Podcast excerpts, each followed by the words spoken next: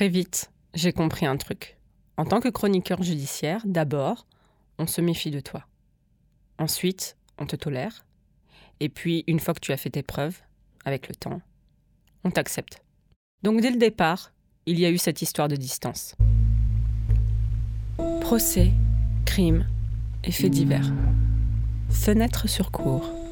Les chroniques judiciaires d'Élise Costa.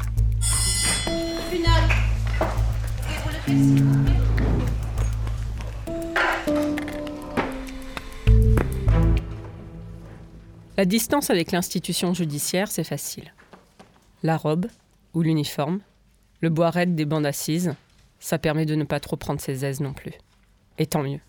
Mais pour tout le reste, vis-à-vis de tous les autres, les familles des victimes, les accusés, les témoins, c'est quoi la bonne distance? Celle qui sert l'objectivité et permet de ne pas se laisser happer par l'intensité des émotions. Vous ne pouvez pas demander à une personne de se livrer entièrement à vous et ne pas vous livrer un minimum en retour.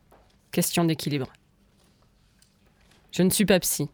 Les personnes qui acceptent de me parler ne me payent pas pour les écouter. Elles m'aident dans ma quête de vérité et en échange, je les aide aussi.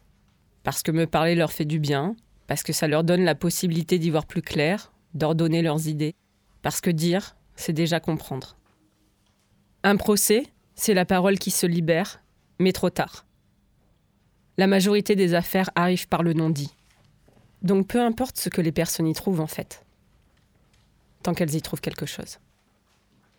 Mais une fois, les choses m'ont échappé.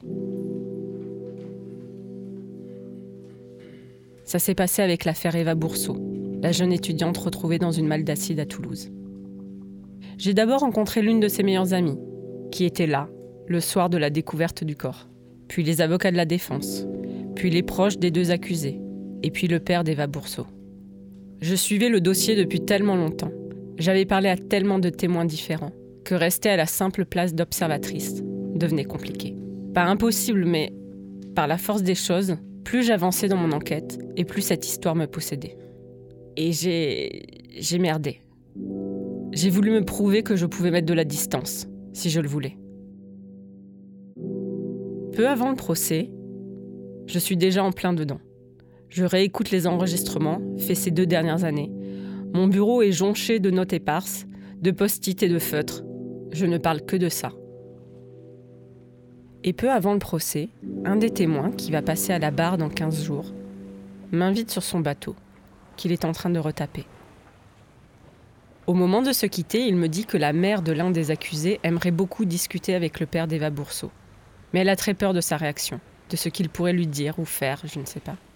Et elle me demande, par l'intermédiaire de ce témoin, si je peux la rencarder.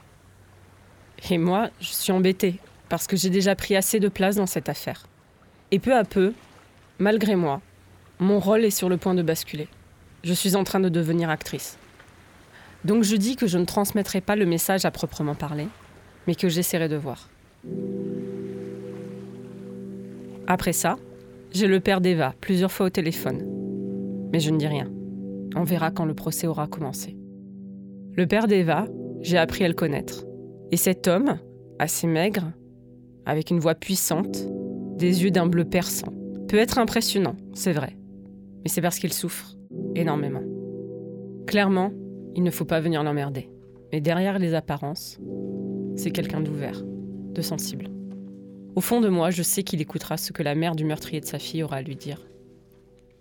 Le procès commence, et les circonstances font que c'est inconcevable. Ils ne peuvent pas se parler. Ce n'est pas le moment, ni pour l'un ni pour l'autre. L'atmosphère est irrespirable. Pour ses parents de chaque côté de la cour d'assises, la douleur engloutit tout le reste. J'ai loupé le coche. Avant le procès, il y avait cet instant où tout pouvait encore arriver. Cette minute miraculeuse où le champ des possibles était grand ouvert. Maintenant, c'était fini. Je m'en suis voulu, et je m'en veux encore. Parce que finalement, cette sacro-sainte distance, à quoi ça avait servi? Si ce n'est à me rassurer moi-même. Qui ça avait aidé? La distance, elle se prend physiquement, quand vous vous retrouvez seul avec vos pensées, bien au chaud à la maison. Le reste du temps, elle ne se force pas. C'est des conneries. Je crois que je vais prendre mes distances avec la distance. Fenêtre sur cours est un podcast produit par Arte Radio. Vous pouvez l'écouter sur le site arteradio.com ou sur l'appli gratuite. Abonnez-vous sur Apple Podcasts, SoundCloud, Deezer, YouTube ou votre application de podcast favorite. N'hésitez pas à nous soutenir en laissant des étoiles dans les yeux ou des commentaires dans les dents.